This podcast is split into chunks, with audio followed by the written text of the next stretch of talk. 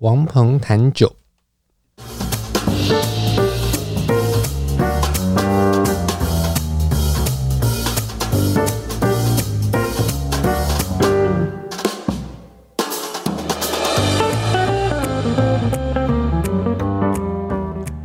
这个节目要带你掌握生活中关于酒的大小事，你会在这里听到实用的酒类常识，包括怎么选、怎么买、怎么品、怎么做餐酒搭配。我会跟你分享业界观察、有趣经历、餐厅体验，还有我身为酒类文化教育工作者的所见所闻、所思所感。节目也会安排高知识含量的内容，像是各类图书，呃，像是酒类图书导览，不要笑，严肃，像是酒类图书导览，酒类图书导览。不要笑，像是酒类图书导览，各式酒类专题，我会带你踏上品味养成之路。跟着我们脚步，你也可以过悠久相伴的惬意生活。如果你是厂商，欢迎赞助我们或者与我们合作。欢迎收听王鹏谈酒，这期节目主题是美味的风味缺陷烈酒篇，Delicious Faults in Spirits。我是王鹏，我是咪咪。老师太久没录了哦，这个。我们开场白很容易就出彩，啊，因为我们那个收假回来啊，大家应该已经注意到，我们跟法国人一样，我们十二月对不对就开始放假，就是无限期的不回 email，不是 不公开露脸。那是你耶，对。那么美味的风味缺陷，这是我们精心策划的三部曲之第一部烈酒篇，对。所以之后还会有葡萄酒跟啤酒的，所以如果你是很期待这样子的呃主题的话，欢迎继续那个关注我们。对，我就是想想想到说，我们这个美味的风味缺陷就是这个各式酒类专题。所以刚才讲到酒类图书导览，像常说各类嗯各类各类什么 各类图书导览。OK，所以这个是我们的特别企划的。那这个因为啊是属于比较。比较硬的知识或比较专业内部的东西，所以呢，要怎么样才能够让对酒有兴趣的你，但是不见得在酒的行业里面也能够听得津津有味，或者是听的就是如沐春风，听得很轻松呢？所以呢，我们就特别规划这个东西，那而且讲的方式，希望你也可以学到一个一个正确的观念，这样子。老师那时候做这这个主题的时候，我就说不要啦，这个这有人听吗？就是有可能没有人听呢，但是我们试着把它弄得有趣一点，所以才会有这个美味的风味缺陷。对啊，就是想用主题吸引你们。对啊，这个就是标题可以让你觉得好像很有趣。为什么叫美味的风味缺陷？我跟你讲，这个呢，就是在修辞学上面是逆反修辞。嗯，什么是逆反修辞？比如说。比如说，美味的风味缺陷，明明这风味缺陷就是不好的，然后有一个好的，对不对？就是，呃，嗯、对啊。比如说，我忽然想不到有什么其他的。啊，有有，我马上举例给你。啊、美丽的负荷啊，那个甜蜜的负荷，像这样。哎、嗯欸，这也不算完全逆反啊。好喝到有点危险。对，好喝到有点危险的台湾味，你可以。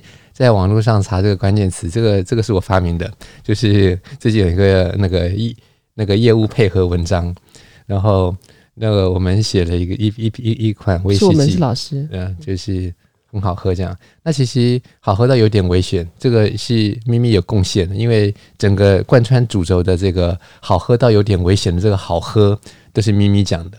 咪咪没有任何意见，他就说好喝，然后我就说好，那我就来写这款酒多好喝，然后还蛮受欢迎的，我觉得这篇好了。那逆反修辞，你你所以咪咪刚刚举的例子啊，是好喝到有点危险。嗯，那换换我喽，我来想一下啊，优质偶像王力宏，优质跟王力宏是不是有点逆反？好，对啊，我们在时事梗。对，那你也可以想想什么是逆反修辞，可是这不是我们的重点，我们重点是美味的风味缺陷。所以，什么是风味缺陷？那什么叫做美味？美味的相反或相对是什么？风味缺陷的相反相对是什么？我们要把这个问题啊讲清楚。那呃，专业的方法啊，就是专业教学的方法，我来告诉你。你现在在心里面想啊，我们的标准就是这样。呃，你再喝一杯酒，然后呢，你感觉到，哎，这杯酒有香气哦，然后我感觉很好闻哦。那这个香气，我们就来把它分成两大类，一个就是直觉来说，嗯，是好闻的，或者是直觉来说啊，这个不好闻，嗯，所以有分好闻跟不好闻。然后呢，我们再讲风味缺陷，那缺陷的对的对立是什么？就不是缺陷嘛，嗯，啊，就非缺陷。所以呢，就是哦，呃，非缺陷或是是缺陷，好闻或不好闻，这是不是构成了四个可能组合？就是。不好喝或或不好闻，可是它不是缺陷。然后不好闻，而且是缺陷，就是一种很直觉。哎，不好闻，而且它是不好的，那不是很合理吗？很直觉吗？另外一个就是好闻，但是竟然是缺陷哎。嗯。另外是好闻，但不是缺陷。那好闻不是缺陷，那当然就理所当然，天经地义，很直觉啊。所以现在如果有这个四个象限啊，或者这种四种组合。你觉得哪一个会最难呢、啊？如果说对于一个想要学酒的人来讲，当然是，是好闻，然后是缺陷，对，或者是不好闻，可是不是缺陷。嗯，那还有另外一个更难的，嗯，更难的是闻起来好闻嘛、啊？我知道更更难的就是根本闻不出来，比较难闻，难闻。那那一个也更难的，言归正传，就是，嗯、呃，姑且不论它好不好闻。但是你一旦闻到了，还要问你说，你闻到的这个强度是多还是少呢？如果多了就是缺陷，或者如果少了就是缺陷，就是问题，嗯、就是哎，这个酒不该这样子。嗯，哎，这个是不是也很难？所以啊，这个有分三个层级的难度，在风味缺陷的这种学习或教学上面。所以那么多年下来啊，包括我自己也当学生。然后去波尔多取经，然后呃，那么多年下来，面对那么多的消费者、一般的饮家，也面对了酿酒师、制酒人，然后也面对了那种爱好者、狂热爱好者，又有整理出来，嗯，应该是这个方式来讲是最简单的啊。所以美味的风味缺陷，我们今天是取一个中间值，就是不是最难，也不是最简单，嗯，啊，就是打开你认识酒类的另外一个。另外一个窗吗？另外一个想法啦，就是你可能没有之前没有想过，哎，有风味缺陷这种事。对，没错，就是你可能在风味这种品酒上面，人家都对你关起了门，可是听王鹏谈酒可以帮你开一扇窗。好，OK，那么今天的烈酒篇，这个烈酒篇呢，我们先来先来举个例子啊，就是风味缺陷，我们刚刚是不是说有不同的类别？那这不同类别啊，那我们就来举一个烈酒常见的风味缺陷。那这个不见得是好闻还不好闻，我就先举个例，然后我们最后再来举两个好闻的例子，但是是缺陷的，你把它记下来。所以呢，我现在先随便讲一下烈酒很常见的这个啊，这个名词啊有点复杂耶。一般人来讲啦，嗯，像我们来说就觉得家常便饭，这个名字叫做乙酸乙酯。嗯，听起来就是觉得说，哎呀，我要我要转台了，对不对？那这个是什么东西啊？这个这个其实老师之前在前几集有讲过，对，如果你有 follow 的话，对，这个呢，就是它的气味闻起来像是一种很化学的东西，我喜欢把它叫吹泡胶，听起来也很化学啊。对啊，吹泡胶就是吹吹出什么好大的泡泡，不是，那是飞利口香糖，飞利口香糖的味道是葡萄的味道，对不对？哇！金香蜜思佳，那这个可以吹好大的方法，不是那个。我说的这个啊，是我我记得我们这这一辈啊，在小我们这一辈人啊，在小时候啊，然后对我来讲，过年的回忆，过年也快到了嘛，过年回忆就是家里的小朋友啊聚在一起，然后我们到这个爷爷奶奶家，然后的这个巷口的一个这个一个杂货店，对，杂货店干妈店，然后去买什么？买那种。哇，小朋友很喜欢的东西，那种。它就是一个纸板，然后上面会粘一包一包小小包的，对，然后那个小小包里面就有个 tube，像牙膏，牙膏，对对，小迷你牙膏的那种，或者是你去你去饭店，然后附的那种。小软管，对。对，然后挤出来就是这样黏黏的，然后而且是那种荧光玫瑰色的，对对对，荧光色。然后你用一个很小很小的小小吸板，呃，小吸管，一个棒子，然后把它粘在一端，然后一吹，哇，就变成一个像塑胶的泡泡一样。嗯，然后如果它一旦破掉，把捏一捏、搓一搓，它就变成像是像是有粘性的塑胶袋哦，就是那个吹泡胶。对，感觉我们怎么知道这么多乐色？所以啊，所以现在随着时代的进步啊，那我们现在什么都没了啊，要玩鞭炮也没了，要玩吹泡胶也没了，然后现在就只剩这个呃，这个就不讲，就不多讲，跟酒没关。那所以讲回来，这个吹泡胶的味道，嗯，这个乙酸乙酯啊，那这个酯怎么写呢？就是一个有字边，再一个圣旨的旨。有字边的有就是喝酒的酒，去掉三点水。对。那这个酯啊，它是在化学上是酸碰到醇的产物。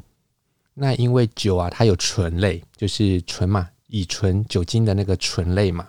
那再加上酒精那个呃酒类饮料，它的 pH 值是低的，就是低于七，所以它是酸性的。嗯，所以看你是葡萄酒还是啤酒，它的 pH 值大概就是介于三啦、四啦啊，像这样的区间，所以它有酸类的物质在里面。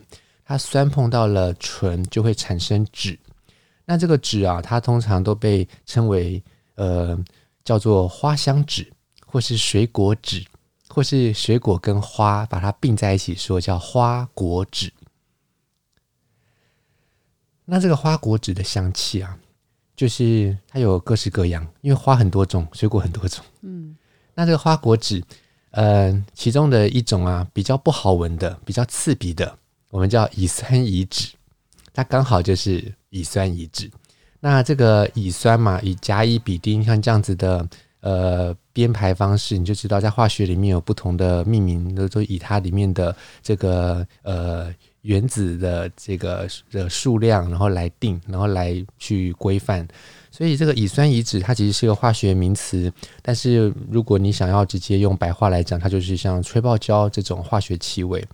在烈酒里面，如果一旦出现了，哇，这个问题就很大。因为在呃烈酒的制成当中，就是呃经常性的会有这种风味物质出现的可能，而它一旦出现，会让一杯酒喝起来就像闻起来就像是化学的东西。可是我这边想要反问，就是像我喝威士忌，我喝白兰地，我就从来就是没有闻过。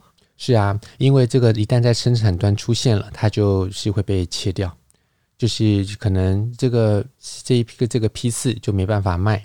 那这个在呃制程当中也是可以用方式去把它避免的。所以这个乙酸乙酯一旦出现或是浓度太高，通常就是呃在制酒人这一端，他可能在感官品评上面比较没有那么的那么的精。啊，那么的精明，那所以它会让一些有问题的产品跑出来。那这个跑出来是什么样的情况呢？并不是大酒厂就不会出现，而是大酒厂也有可能出现这样子的酒，但是在最终的品评当中，嗯、呃，一定要通过才有办法被包装。那你想想看哦，如果我今天是一个威士忌生产商，那我的这个酒有成成千上万桶，那偏偏有人来私人包桶。那私人包桶的时候，我可能 就是心地没那么善良的时候，那我就拿一点样本来给你。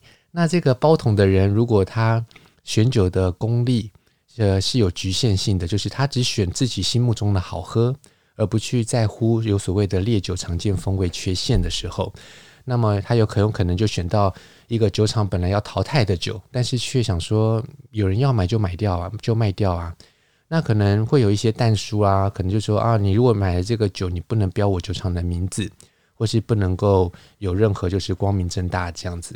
那一个愿打一个愿挨啊，哦，那有些时候是小小酒厂，小酒厂如果这个做出来的酒，就是也没有人所谓的进行感官品评，就是这个酒厂里面也没有这样的部门。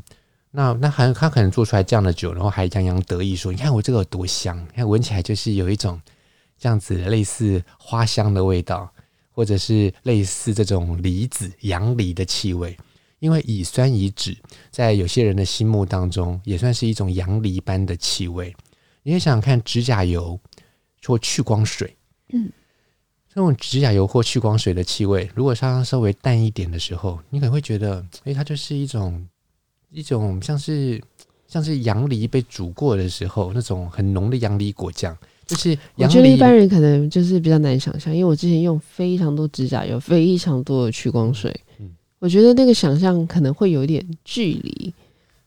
你说这个，就是你觉得指甲油，然后跟杨梨的这个距离应该非常的远诶、欸。对，跟你讲，世界上最远的距离就是我把指甲油放你面前，可是你却不知道它是阳梨的气味。但但是但是，因为我我闻过，就是就是很以酸乙酯。然后我如果现在回想起来，我觉得嗯，对，是有那么一点。就是如果它很淡很淡的话，但是如果你你你觉得啊，怎么可能指甲油会跟阳梨有关？嗯，对，我觉得也是很正常的。那所以这个感官训练呢，就难在难在这里。我也想到的这个物质啊，叫乙酸乙酯，它还不算是最难的。因为它是一个很表里一致的一个的的的这化学物质啊、哦，有表里不一致的吗？有啊，王力宏啊，王力宏是化学物质吗？管他的，因为它造成了很多人心里的少女心的化学反应啊，然后但是看起来跟实际上不太一样啊。好，好，我想乙酸乙酯它是一个很表里一致的，怎么说呢？它在低浓度跟高浓度的情况之下，它给人的感官的印象是直接。那个气味，然后加强、加强、加强的结果。嗯，所以我刚刚讲到，虽然说阳梨跟指甲油好像不太一样的东西，但事实上有些化学物质，它是这个浓度比较低的时候，闻起来像是我们生活日常生活当中的其中一种食材或什么样的味道。嗯，但是一旦浓度变多了一些，就变成摇摇身一变，变成另外一种东西，然后再更多又变成另外一种东西。嗯这个我可以随便就是举个两三种，然后这个这个风味化学是无穷无尽的学习啊。像那时候我在波尔多念书的时候，然后还有在芝加哥念啤酒的时候，这些酒里面的化学物质，那全部洋洋洒洒列出来，哎，我都觉得我可以出一本风味化学专书了。因为现在市面上你可以看到的风味化学专书，像英文版的啦，然后就是它可能是专门讲葡萄酒。葡萄酒的风味化学或是风味缺陷的书是是有的，大概好的大概就是三四本，但是没有那种全讲全世界的啤酒、葡萄酒、烈酒。那其实这些风味物质是列出来，哇，你会觉得哇，这个真的很有意思，而且它就是一个感觉起来你的人生感觉看得更透了，因为你看哦，你还应该看到从乙酸乙酯认识王力宏。然后你可以从其他的化风味化学日物物质认识其他的政治人物，哎，就是到当这个政治人物浓度比较低的时候，哈，只是一个日议员他讲了什么话，变成市长他讲了什么话，然后变成什么他讲了什么部长他讲了什么话，哎，真的位阶越高，脑袋越不一样，然后表里越不一致，嗯，对不对？所以这个就是。呃，用比较平易近人的方式来讲风味化学。哎，那如果 那如果老师，如果你你要把自己形容成一个风味化学物质，你会形容成？我是 H2O，不可或缺的水。哦，好，对我呢就是醉翁之意不在酒，你喝水也能醉。嗯，好，对，听 Podcast 也能醉。哎，我押韵呢。醉翁之意不在水，你喝水也能醉。嗯，好，啦，醉啦，好了，好。那么我们这个呃烈酒常见的风味缺陷，我们先这边告一段落哈。然后我们现在要进入来举一个例子啊、呃，举两个例子，就是烈酒里面的美味的风味缺陷。嗯，第一个我想要跟你分享的呢。是我们这边列了好多名单，我这边花花绿绿了一堆，然后我最后想说，嗯，我们三三这个风味缺陷呢、哦，要做三级，那可以让它稍微错开一下，所以我们以下举的这个风味缺陷都是精挑细选，然后让这三集的听这三集的你会有呃最多的认识。那所以呢，我们在在一些什么什么皂味啦，然后花香啦。然后奶油香气啦，然后诸如此类的东西，然后什么烟熏的气味啦，反正就是把它浓缩一下，然后择药，然后最后呢，我们经过了公投，嗯、干嘛？嗯、公投，然后结果呢，皂味因为被投了四个不同意，所以他就被不见了。我们现在呢，留下来的就是第一个叫做 buttery diacetyl。啊，为什么会忽然冒英文呢？啊，因为这个字，因为这个风味物质就是在业界很常被这样称，叫做 buttery。buttery 就是奶油的，对不对？嗯、奶油 butter、嗯、butter butter 加 y 变成形容词 buttery。那奶油的什么呢？奶油的气味的什么呢？的 diacetyl 或 diacetyl、嗯、看你是念我不知道欧式英文还是美式英文，还是德国法国口音的英文，还有你还可以念成那个 diacetyl 了。那不论如何，我讲中文哦，中文叫做双乙烯。那我们的这个呃重点也不是在说要让你去记得这个化学名字啦。那所以我们就是再退一步讲，就是美味的风味缺陷。这个美味在哪里？诶，奶油很香啊，奶油就是爆米花的香气嘛。烤就是烤吐司上面，然后放了一块奶油，看它慢慢的融化。哦，肚子饿了，是吧？然后所以这个奶油是香的嘛。对不对？是，是。那所以这个奶油的味道如果出现在一杯烈酒里面，哎，你会高兴吗？嗯，这个可能可以好好想一想。呃，有时候啊，我在评审桌上，然后跟一些专业人士在交换意见的时候，那很多人就是会那么自自顾自自言自语，然后就是认为我们都是他的学生，或者是就是不把我们当成同僚、这同事来看待，然后他就还自顾自说：“哦，这个那那。”在这样子长篇大论当中啊，很常听见的就是说，哦，我在我的早餐里面很可以接受有这个东西，但是我不想要它在我的酒里出现。嗯，那其实很多时候讲都是这种美味的风味缺陷，因为你早餐你可以接受什么？来个吃个蛋啊，对不对？然后那个蛋的味道啊，对，培根培根的气味，那怎么会有些酒出现这种烟熏啊或肉味啊？那那如果出现在你的汤里，像说，哎，这个汤是什么样的调味的辛香料？哎，这个辛香料或是什么样的风味是好的食物，是美味的，然后是可以接受，但是在酒，嗯，不好。那这就是美味的风味缺陷。奶油就是一个美味的风味缺陷。为什么会有奶油味？在烈酒里，而且真的有吗？我怎么觉得没有啊？就是言归，就是在讲回来刚刚的那一个点，就是一旦烈酒出现了奶油味，很有可能在厂方就是就，就处理掉了。对啊，就是自动把它淘汰掉啦，然后就不装瓶啊，或者是它没有办法变成一个可以贩售的批次。嗯，对不对？我我我是蛮难想象，就是烈酒会有奶油味。烈酒有烈酒奶油味，其实我现在跟你讲一个品牌或是一个经验，就立刻会记起来。嗯，我们有一次啊，被一个生产商委托，就是呃。要我们，我要我要尽可能的不要这个让听众去这个肉搜出这一个品牌。对啊，你不要这样，我也有点紧张。对，就是我们要去喝一款酒，然后然后给一些建议，然后在那款酒里面就是出现了奶油的气味，而且这个奶油的气味多到像是呕吐物，就是吐奶。烈酒吗？对，烈酒。OK。对，那这个烈酒啊，里面怎么会有这样子的呕吐物的味道？我就说啦。哦，有很多原因，可能是原料。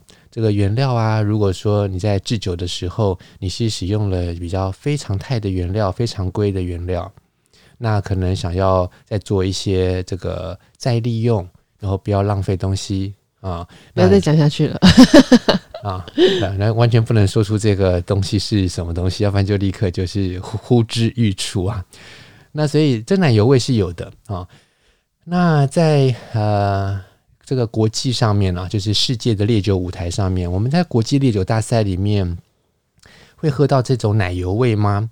会，因为啊，在国际烈酒大赛里面，呃，有时候啊，参赛的它并不是那种知名品牌，又不见得是，反而是呢，有好一部分都是那种小品牌，他们为了想要说服国内的市场的消费者。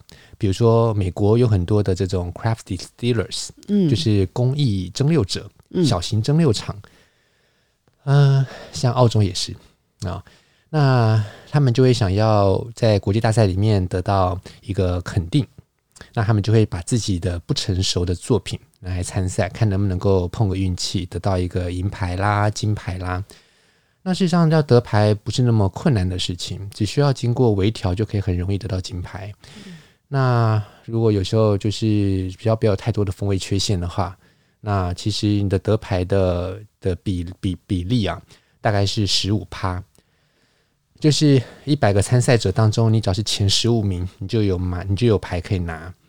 那嗯，所以在这样的场合当中，会有很多不成熟的作品出现，然后来碰运气的，那我们就会喝到这些东西。所以你真的有喝过，就是真的、啊、真的。那你喝过，就是除了你刚刚讲那个之外，在大赛里面有喝过什么样的烈酒？它是出会出现这样的气味？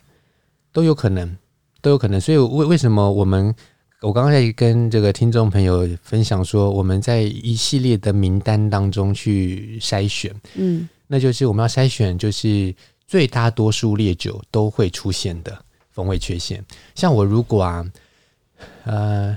我如果特别去讲说，哦，这个烈酒的风味缺陷就是呃某种，嗯、呃，某种某种，比如说烟熏好了，比如说烟熏的气味，烟熏的气味其实有些人并不觉得是臭的，因为它就像培根。那这个培根的气味，并不是所有的酒种都会有培根啊，除非你是梅斯卡尔，梅斯卡就是烟熏的龙舌兰嘛，烟熏的龙舌兰然后去制酒，或者是泥梅威士忌啊。那都有烟熏的味道，那所以呃，到底是强还是弱去判断嘛？啊，这个有时候要看酒种，所以就是它不是那么直观的。那我们就把它去掉。那但是奶油的这个气味是烈酒的制成当中，每一款烈酒的制成当中都必须要经过的。那因为它必须经过这个制成，所以它就一定有这这样子的发生的可能性。嗯，那这个奶油奶油味它是来自于发酵。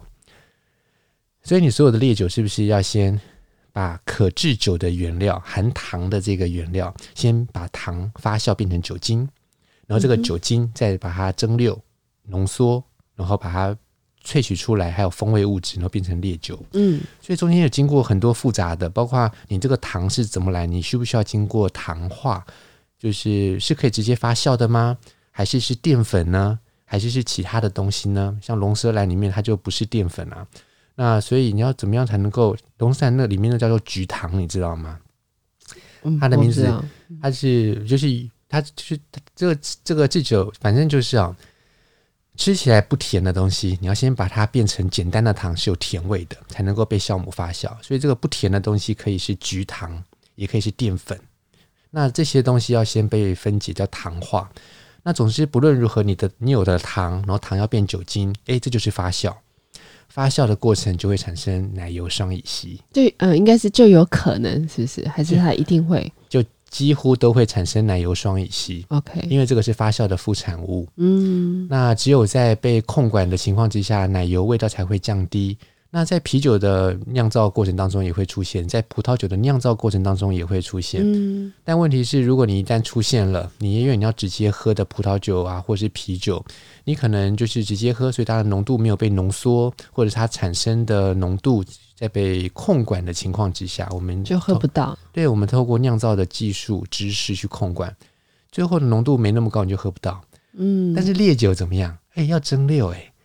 而且这个奶油双乙烯，这个双乙烯的味道是一种挥发性的物质，所以当它跟这个酒精、还有水蒸气、还有芳香物质一起，就是被被浓缩，就是变成气态，然后再把它这个凝结回液体，变成酒的时候，它就是跟着这个蒸汽、跟着这个挥发物质、芳香物质去酒精，然后一起变成一起出来了，一起跑到。酒里蒸馏液里面了，嗯，那这蒸馏液你如果蒸馏一次，那就在里面；如果再再复复蒸一次，那它还是有很多的机会，就是再被你复蒸出来的冷凝液，就是那个蒸馏液，而且还是被浓缩，还是被出来了。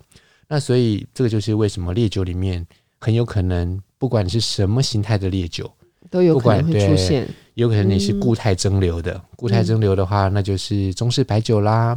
或是扎六白兰地啦，格拉帕就是那个意大利的那种格拉帕。那所以呃，双乙烯这是呃万中选一啊，就是真的是烈酒真的是会出现，而且是每种烈酒都有可能的。嗯，啊，因为它必须经过发酵以及蒸馏浓缩。那所以现在你知道了，奶油味很闻起来很香。然后所以你现在我要教你一个句型，就是如何听起来像是一个我刚刚列举出来的那个评审说，哦，这个早餐我可以。这个喝这个吃到这一个，可是我不想要在我的酒里面喝到。你可以说哦，我去看电影的时候，我可以点一个这个奶油爆米花，可是我不想要喝这个烈酒的时候有奶油爆米花。OK，我在 expect 王力宏，结果没有。哦，对对对。哦，这个王力宏是一个奶油小生，呃，曾经是过去式哦，那个是过、嗯、哦，王力宏曾经是个奶油小生，可是我的烈酒里面有可能这一个老的酒也是一样会有奶油味。啊，王力宏有点失败，哈哈，管他的，反正我前面几个笑话都蛮都还蛮成功的。好，第二个例子，嗯，可以吧？第二个例子，第二个例子呢，过年快到了，咪咪。嗯，让我送你一束花吧。过年快到，好老派哦！不是都什么情人节或什么之类的？但那就对啦，对啊，嗯，对于一般人来讲，这个情人节是情人节，对我来讲不是情人节也是情人节。嗯嗯，点不下去，对，因为我是记不下去。咪咪刚刚瞄了一下这个秒数，想说在这个秒数要不要记下来，然后待会剪接把它剪掉嘞。我跟你讲，老师不剪的。好啦。好，花香，所以送你一束花，花香，花香很香，对不对？嗯，花香很香，可是在这个烈酒里面，哎，是什么制成会出现花香？而且所有的烈酒都有可能因为这个花香而被视为缺陷呢？而且是什么花香？会不会有有就是 specific 的什么什么花香？会啊，会有一些很 specific 的花香。这个花香啊，很多时候它表现为像是金合欢啦，或者是玫瑰啦，或者是椴树花啦，或者是小白花啦。那比较不像雏菊，然后比较不像紫罗兰，要干嘛？没有，我觉得大家现在听到这边就会很多问号，就是我怎么可能会分辨出那么多的不同的花香？对啊，所以这就是住在天龙国的好处啊，因为建国。建国花市你知道吗？很容易去，易达性很高。那逛逛花市是好事，像彰化也有卖花的地方啊。嗯，天味。对，天味，天味什么？那那它有一个特别的名字，什么？公路花园。对，公路花园。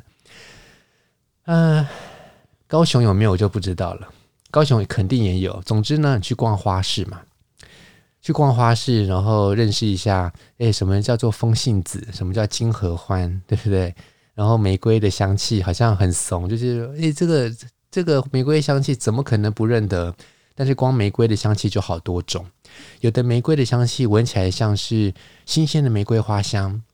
那如果这个玫瑰的这个花，这个有点枯萎了，有点这样凋零了、凋萎了，它出现就是。玫瑰枯萎的那种干燥玫瑰的香气，它有点闷闷的，有点闷闷的。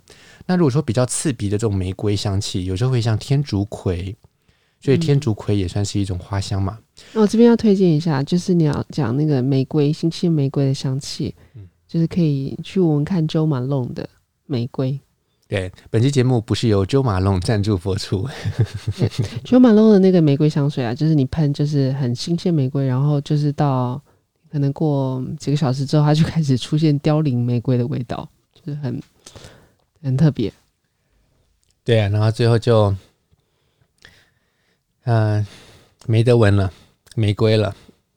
好，呃、好，那这个花香，这个花香相对于刚刚我们讲到的奶油双乙烯，是来自于发酵，然后产生了之后，然后被蒸馏浓缩。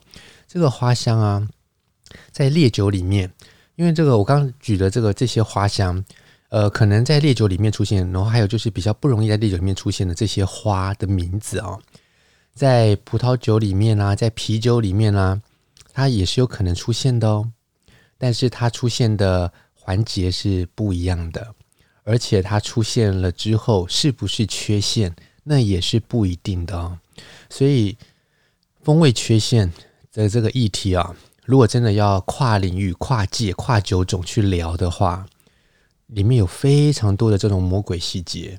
如果今天讲到说，哦，这个特定的花香出现在烈酒里是缺陷的时候，它可能有一个特定的来源，然后我们定义说它是一个普遍常见的风味缺陷。那如果一样的花香在啤酒里或葡萄酒里，它可能不但来自于不同的环节、不同的制酒环节。可能是原料，嗯，也可能是制程。那它是不是缺陷？哎，那那也不一定啊。我就说难是难在这里。嗯，那我们讲到这个烈酒里面的花香啊，如果说出现的话，我这边特别想要讲的是，这个发酵就是会产生花果脂，对不对？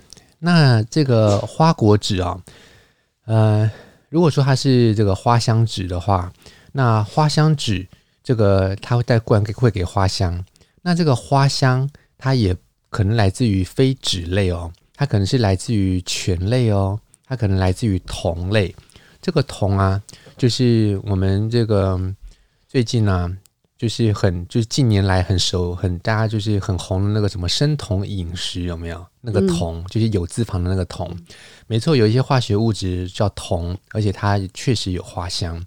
所以不管你是呃这个醇啊，还是醛啊，还是酮啊，还是其他的这各式的物质，都有可能出现花香。那在烈酒里面，如果出现这个花香很刺鼻的这种气味的话，它是来自于发酵结束了之后，你在进行蒸馏的时候，你把一些比较容易挥发的这个醇类给收集起来了，因为它非常的容易挥发，所以它会比乙醇更快出来。你有没有觉得，哎，乙醇乙如果在排序上面甲乙丙丁的话，乙排在第二位耶？嗯。啊有甲醇，啊、对，你不要以为它是第三位哦。为什么？因为甲的上面不是优吗？我们小学都优甲乙丙丁，对不对？像我，对不对？哎，我也我，你们知道怎么样吗？以前我们小学的时候，那个成绩单我就仿佛还看得到耶，不知道现在还有没有留下来。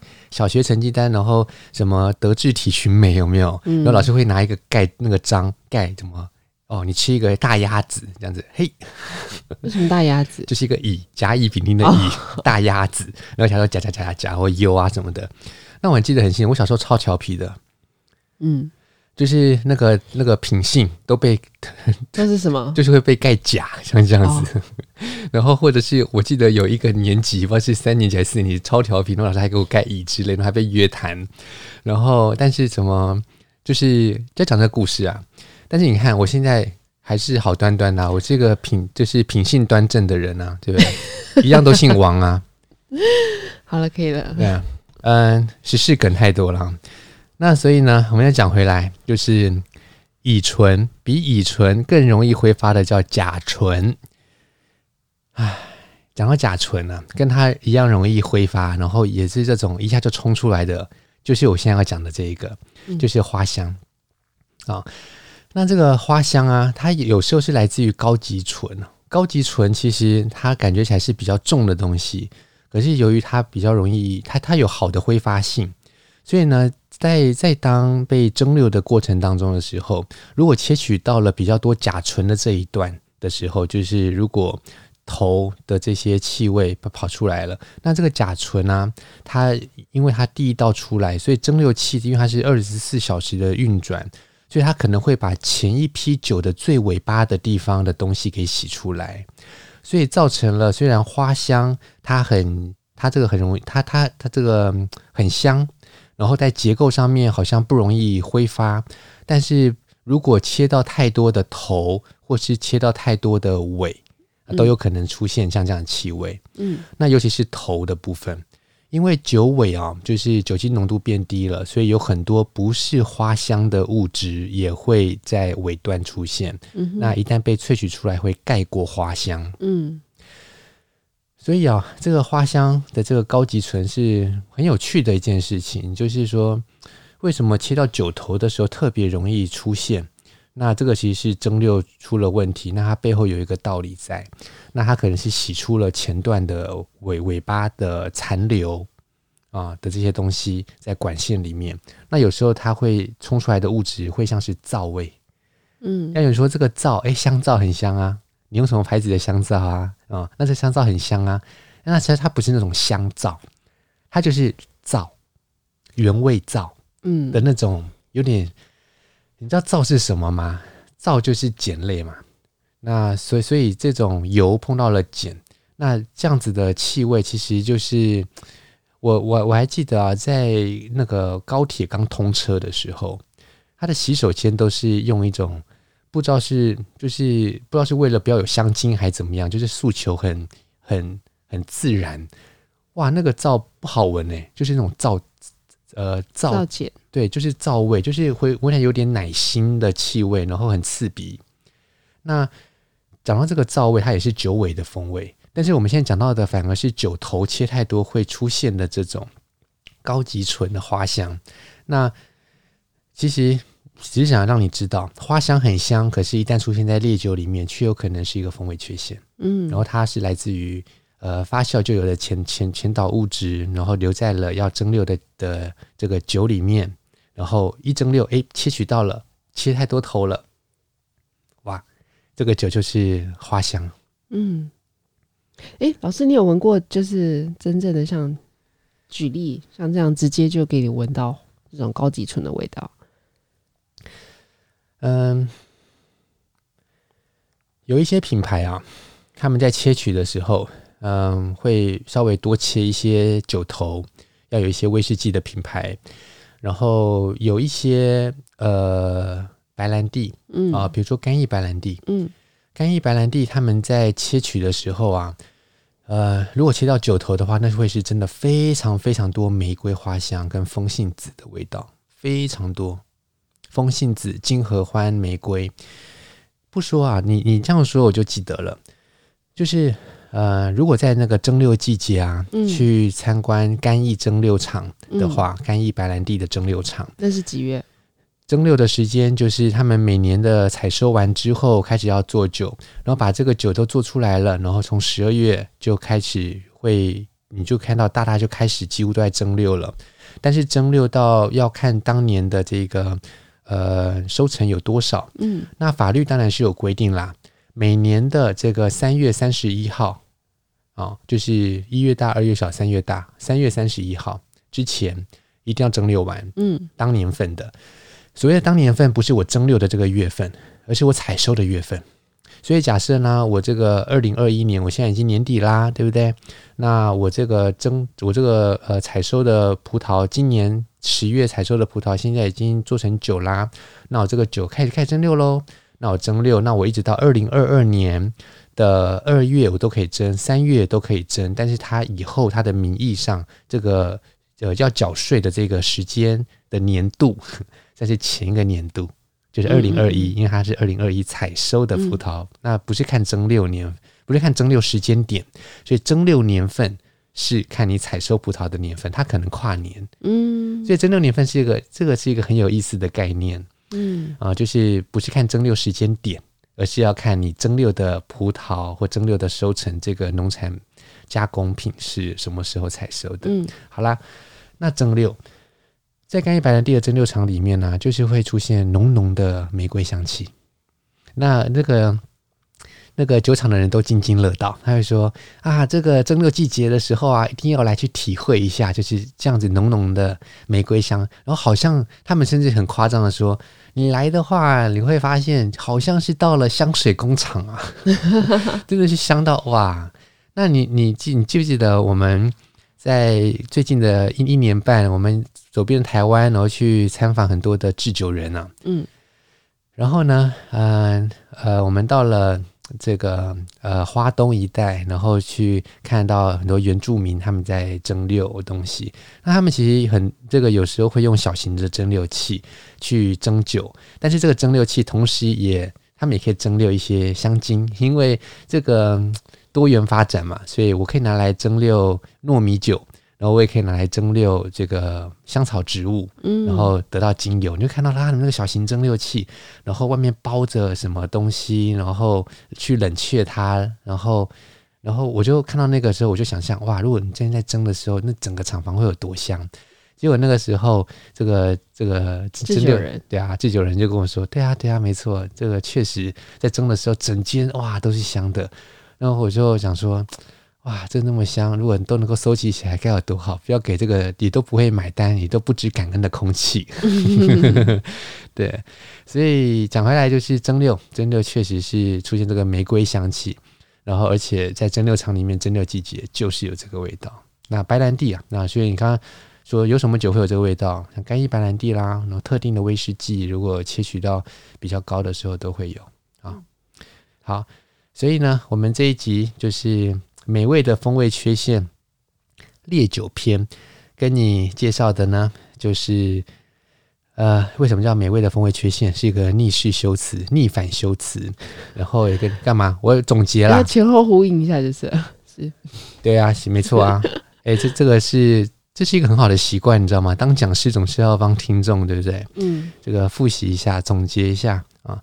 然后呢，再就是风味缺陷有分好几类，然后比较难的是闻起来香，可是呢却是属于不应该出现的风味，我们叫风味缺陷。